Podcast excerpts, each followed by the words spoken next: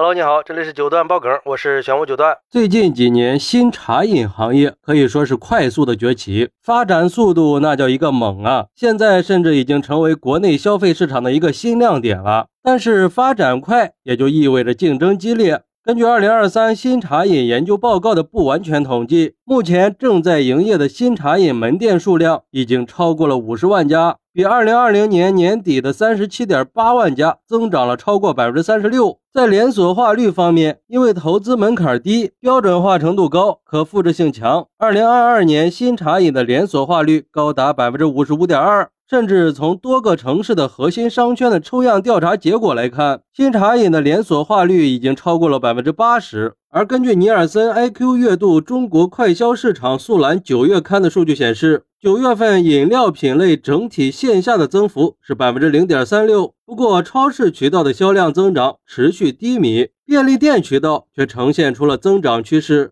另外，即饮茶在九月份继续占据饮料增速榜的榜首，单月增速就高达百分之十四。像功能饮料、即饮咖啡和果汁都是保持高增长态势的。而且最近各大饮品品牌也都在忙着出新品，都想在冬季收割一波。比如说魔爪准备向国内市场引入瓶装新品牌，王老吉也要换新推出春节龙年罐系列，包括龙年幸事罐、吉运一条龙礼盒和幸运一条龙礼盒。而星巴克中国已经宣布了，首度携手丹麦安徒生博物馆推出安徒生剪纸系列星杯，设计灵感呢来自于月光剧院、天鹅舞者、山上磨坊、小丑起舞、浪漫环游这些经典的安徒生剪纸图案。全系列有二十多款商品，包含了陶瓷杯盘组、玻璃杯组、不锈钢保温杯、火漆手账套装礼盒这些，每一款都是限量款。非常有收藏价值，杯子控们可千万别错过这个机会啊！尤其现在是冬天，把浪漫的童话世界捧在手里，看来这安徒生剪纸系列杯子适合冬日赠礼啊！其实从这些品牌的一系列动作来看，各大品牌都在疯狂的抢占市场。不管是奶茶还是咖啡，要么你品牌非常过硬，要么你有足够强的特色，要不然确实是很难在市场上存活下来呀。毕竟在口罩期以后，已经进入了一种强者越强、弱者越弱的局面呀。而且还有一个现象，那就是今年的市场啊特别奇怪，是那种看上去特别火热的样子，可是实际上各品牌的日子都不好过，就形成了一个比较畸形的市场。因为各大品牌的扩张速度啊，已经远远超过了市场的增量。平均到各自头上呢，就会觉得有下滑的感觉。加上现在是互联网时代了，已经过了那个酒香不怕巷子深的时代了。当然，我们也不能否认，有一些老店活得还是很好的，但那是因为老店有老店的生存之道，他有那部分为情怀买单的顾客呀。关键还是看这些新店引流的关键呢，就是要利用当下互联网的趋势，满足终端消费者的多元化需求，促进行业可以不断的扩容。另外，在消费升级的大背景下，消费者对饮品的口感、品质、健康和多样性的需求一直在不断的提升。那各大品牌就应该不断的加大技术的创新，多开发一些饮品的种类。丰富饮品的口味，不断的提升饮品的附加价值。就像星巴克这次推出的安徒生剪纸系列星杯，真的可以说是安徒生剪纸系列杯子适合冬日赠礼啊，也满足了消费者的个性化和多元化需求嘛。当然，也希望各大品牌可以不断的提升产品品质和服务质量，满足我们消费者的期望和需求。好，那你认为未来新饮品行业会朝什么方向发展呢？快来评论区分享一下吧！我在评论区等你。喜欢我的朋友可以点个订阅、加个关注、送个月票，也欢迎订阅收听我的新专辑《庆生新九段传奇》。我们下期再见，拜拜。